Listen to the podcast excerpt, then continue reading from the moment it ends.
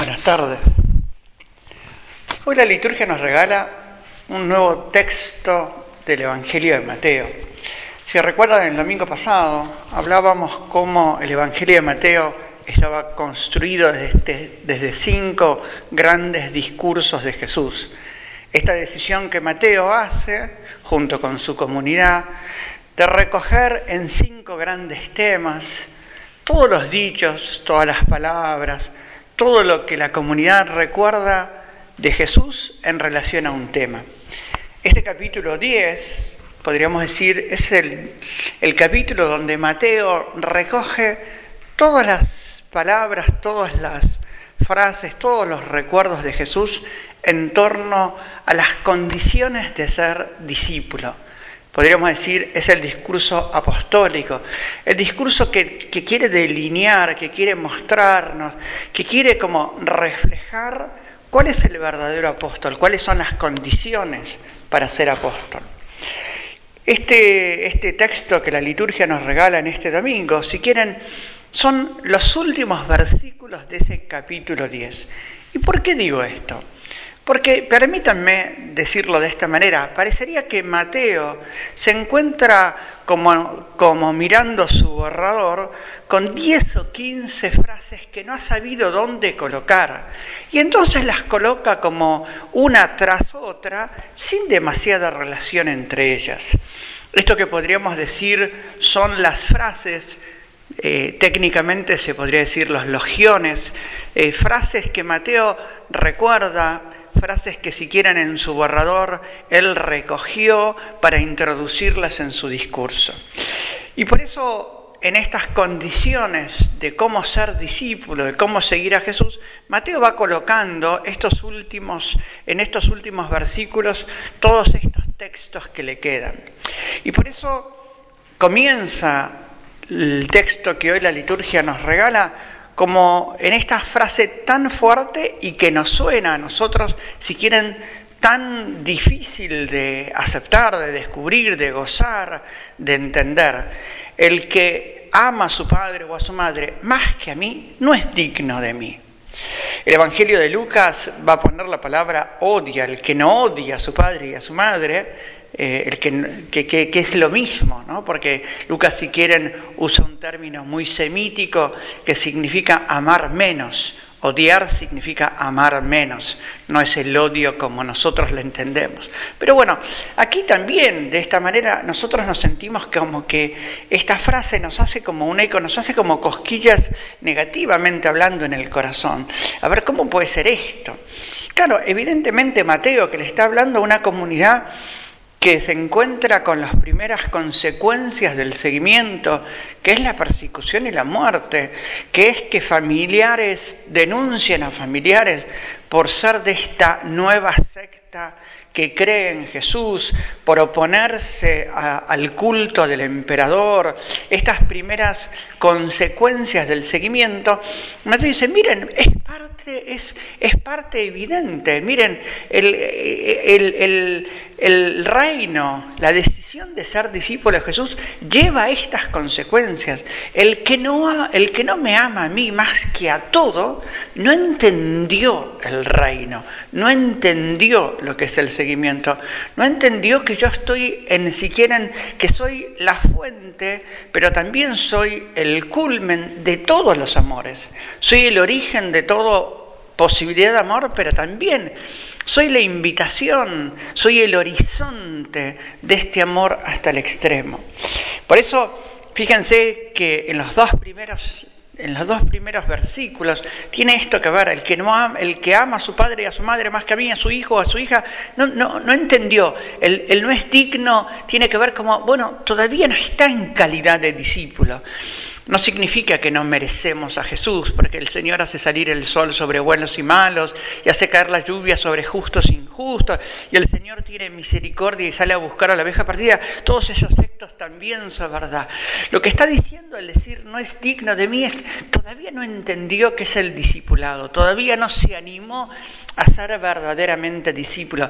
El que no pone el amor a mi persona, dice Jesús, en el centro de su corazón, está en camino para ser discípulo, pero todavía no ha llegado a ser discípulo.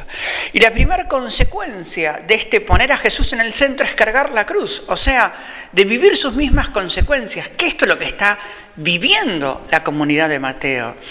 Familias que se dividen por la fe, familias que se dividen porque, porque unos siguen perteneciendo a, si quieren, la ortodoxia judía y los otros empiezan a descubrir, no, miren, eh, eh, Jesús es el Mesías, Jesús es el esperado, comienza a separarse como esta secta de los judíos cristianos, los judíos nazarenos los van a llamar en el primer siglo, este, estos judíos que empiezan a, a decir y a creer en la palabra y en la vida de Jesús y a vivir como Jesús. Y las consecuencias inmediatas son que comienzan a sufrir las mismas consecuencias que Jesús. El escándalo de la cruz, el escándalo del rechazo, la persecución y la muerte, real en muchos de ellos. Claro, en toda la antigüedad, en toda la antigüedad semítica, pero en toda la antigüedad oriental, la familia, y creo que hoy también nos pasa lo mismo, aunque la institución familiar esté un poco devaluada ¿no? y esté, si quieren, como ninguneada desde muchos lugares, pero la realidad de la familia en, la antigüedad era la célula nuclear el, pater familia, lo que significaba, era la única posibilidad de protección social, política y económica, era la pertenencia a una familia. Por eso, por eso la viuda quedaba tan desprotegida, porque en última eh, perdía al cabeza de familia, que en aquel tiempo era el padre, el, el varón. Entonces, esto es lo que significa el Evangelio como una expresión de contraculturalidad absoluta. Miren, mucho más que el valor absoluto de esta sociedad es el valor de mi propia persona, ser capaz de amarme a mí. El Evangelio sigue, y esto que decíamos con con versículos que no tienen mucho que ver, porque enseguida después viene, vuelve a decir, miren, en esta, en esta realidad el que quiera ganar su vida la perderá y el que la pierda la ganará. Eh, eh, parecería como que es una síntesis entre los dos primeros. No, miren, anímense a caminar este camino, porque si ustedes no son capaces de amarme en, absoluto, en totalidad, si no son capaces de ser mis discípulos, terminarán perdiendo la vida. Y ojo, no está hablando de condenaciones, no está hablando de infiernos, no está hablando, la vida perderá el sabor de plenitud que yo les estoy invitando a vivir. La vida perderá el sabor de totalidad, de, la vida perderá este, este sabor de radicalidad que les estoy invitando a vivir. Por eso el que quiera ganar su vida la perderá. Y solo el que se anime a perderla, solo el que se anime a amar de esta manera, solo el que se anime a, dejarlo todo y venir en pos de mí, todo el que se anime a vivir el amor hasta este extremo, ese terminará ganando la vida. Y por eso, después fíjense que el Evangelio, como estas frases como pegadas que la liturgia hoy nos presenta, termina como diciendo, bueno, mire, estas son las recompensas. El que recibe un justo por ser justo, recibirá la recompensa de justo. El que recibe un profeta por ser profeta, recibirá la, recompensa de profeta. Pero aquel, el que es capaz de amarme a mí sobre todas las cosas, expresada en la pequeñez de un vaso de agua no quedará sin recompensa. Y aquí me parece como muy bonito del Evangelio. Dice, miren, este amor hasta el extremo, estamos invitados a vivirlo en lo cotidiano, en lo simple, en lo ordinario, eh, simbolizado, representado, de, plasmado en el vaso de agua. Aquel que sea capaz de darle a un discípulo mío, por ser mi discípulo, un vaso de agua, no quedará sin recompensa. Y aquel que sea capaz de descubrir que el amor que están invitados a vivir tiene el rostro de esta cotidianidad, porque lo que hicieron con el más pequeño, conmigo lo hicieron. Esto de, miren, eh, pasa por aquí, este amar hasta el extremo. Ser discípulos de Jesús, creo que es la gran pregunta que podríamos hacernos en las coordenadas de nuestro tiempo, de nuestro espacio y de nuestra realidad personal. A ver, cada uno de nosotros que estamos escuchando, cada uno de nosotros que estamos frente a este texto, ¿qué significa ser discípulo de Jesús hoy? ¿Qué significa amar con esta radicalidad? Porque muchos de nosotros, como creemos que actualizar el Evangelio significa diluirlo, y esto, esto es mentirnos a nosotros mismos. Ser discípulo de Jesús tiene esta invitación a la radicalidad. Una radicalidad expresada, si querés, en lo ordinario de tu familia y de tus, y de, y de tus labores cotidianas. No una radicalidad que implique no poder tener familia, no poder amar a tus hijos, no poder trabajar en lo que sentís que te expresa y te realiza. Pero sí esta radicalidad es la cual estamos invitados como meta, como profundidad. Esta radicalidad que lo tiene a Él como fuente. Y por eso acá permítanme dos pequeñas expresiones, invitaciones. Es muy difícil amar radicalmente a Jesús si no bebemos de la fuente de agua viva que es nuestra experiencia personal con Jesús.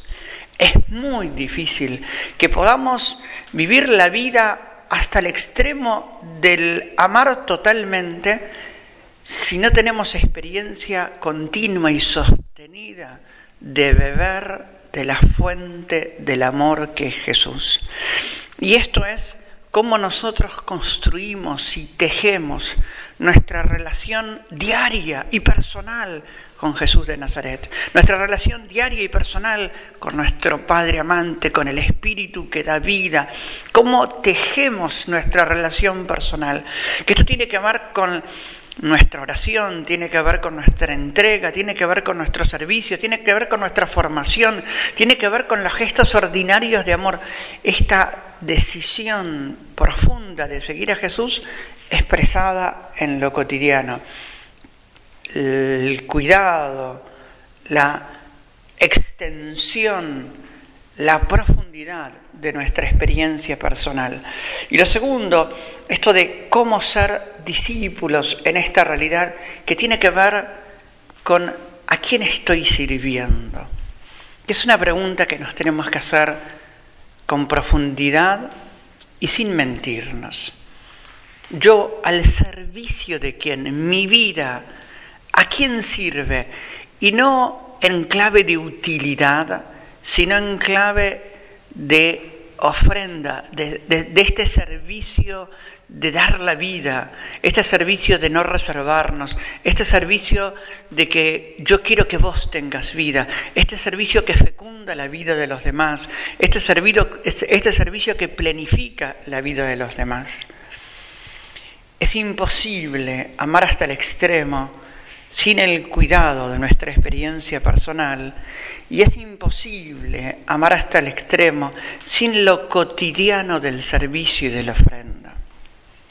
Ojalá que este domingo el Evangelio nos anime en este tiempo tan especial de nuestra humanidad a profundizar nuestra experiencia personal y a servir hoy a los que podemos en esta realidad de aislamiento obligatorio, en esta realidad de pandemia, pero no quedarnos encerrados ni en los nuestros, ni en mí, ni en lo que a mí me interesa.